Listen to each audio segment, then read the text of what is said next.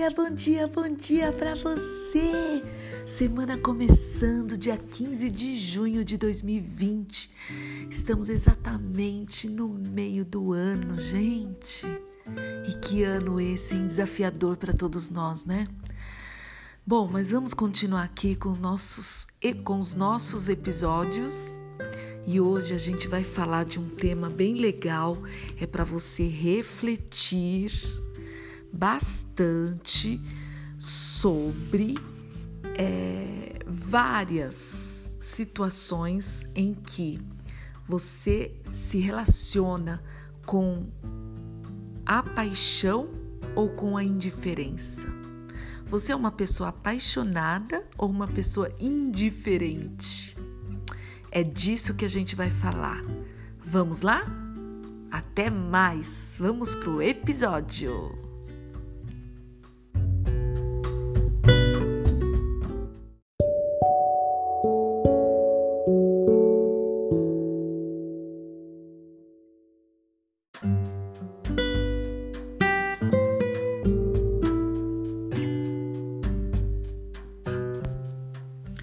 Bom, vamos lá? Apaixonados indiferentes. Olha só, imagine por um instante que você está no avião voando de São Paulo para o Rio e é um voo tranquilo. Porém, quando vai se aproximando das montanhas rochosas, o piloto fala pelo alto-falante. Assim, ó. Senhoras e senhores, vamos entrar numa área de turbulência. Por favor, retornem às suas poltronas e apertem os cintos. Aí, o avião entra em uma turbulência bem forte, a mais forte que você já passou, jogando você de cima para baixo, de um lado para o outro, como uma bola nas ondas do mar.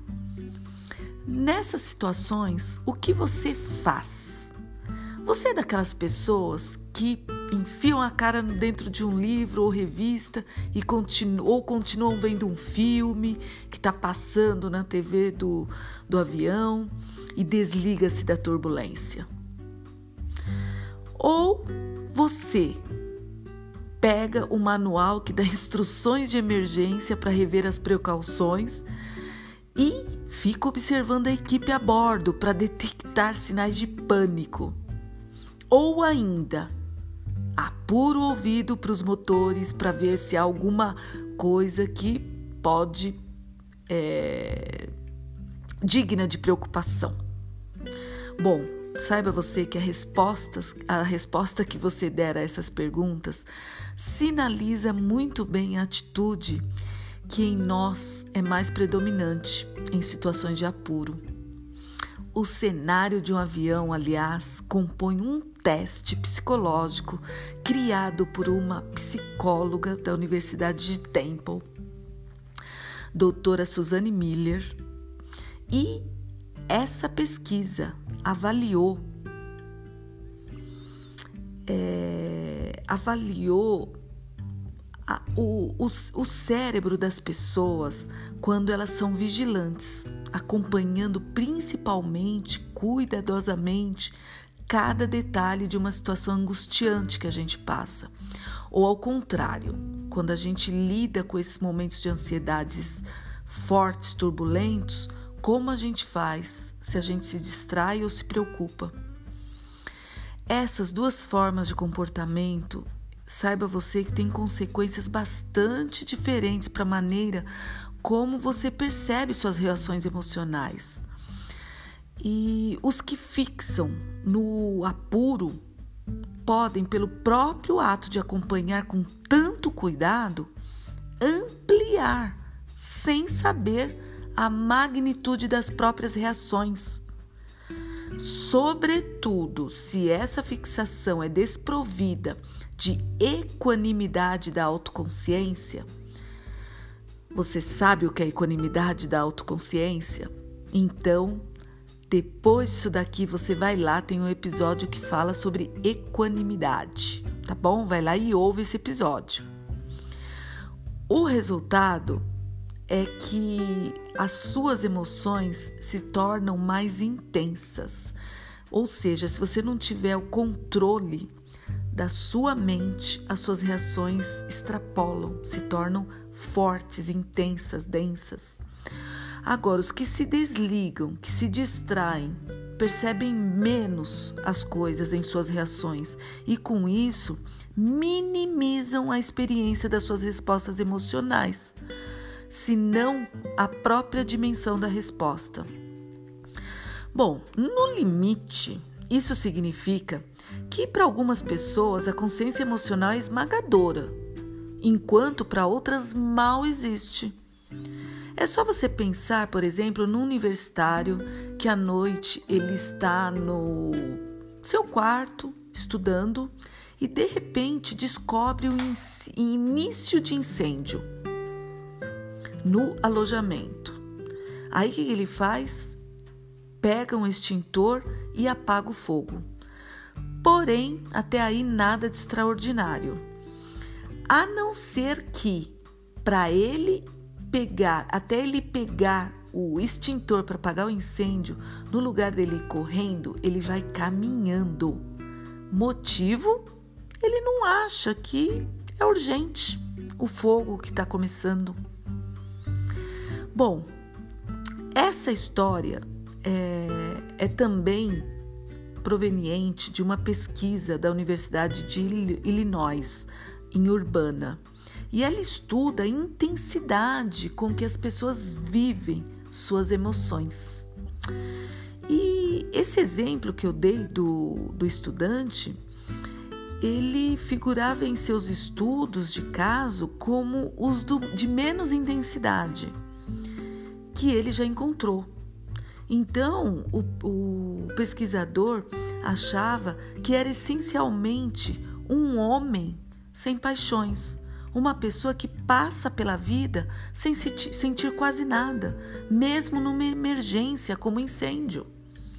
Agora, só para você ter ideia, em comparação a isso, veja uma mulher no outro lado da, da pesquisa, onde é, uma vez ela perdeu o estojo dela de canetas preferidas. Ela ficou super perturbada durante dias. Outra vez ficou tão excitada ao ver um anúncio de uma grande liquidação de sapatos femininos numa loja do interior que ela viajou horas, duas horas, para ir atrás desta loja de sapatos.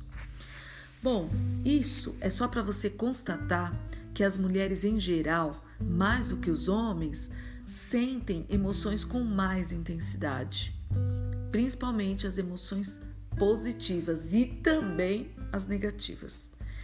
E diferenças de sexo à parte, vamos aqui falar da vida emocional, pois se a vida emocional é rica, para os que observam o que está acontecendo ao seu redor, entre outras coisas, essa maior sensibilidade emocional significa que, para algumas pessoas, a menor provocação desencadeia vendavais emocionais, paradisíacos ou até infernais, enquanto as do um outro extremo mal experimentam qualquer sensação emocional, mesmo nas circunstâncias mais angustiantes da vida, que é o caso do jovem estudante. Isso é para você perceber o quanto as nossas emoções diferenciam de pessoa para pessoa, de homens para as mulheres. Você percebeu isso? Então, agora é com você. Como você trabalha com as suas emoções? Você é aquela pessoa que passa as emoções fortes na sua vida e você não se preocupa, não tá nem aí? Ou você é aquela pessoa que fica triste, chora, se desespera e é muito forte as emoções quando passam por você? Bom, eu espero que você tenha essa sensibilidade para descobrir, porque tudo isso é questão de autoconhecimento e desenvolvimento pessoal. não tem jeito.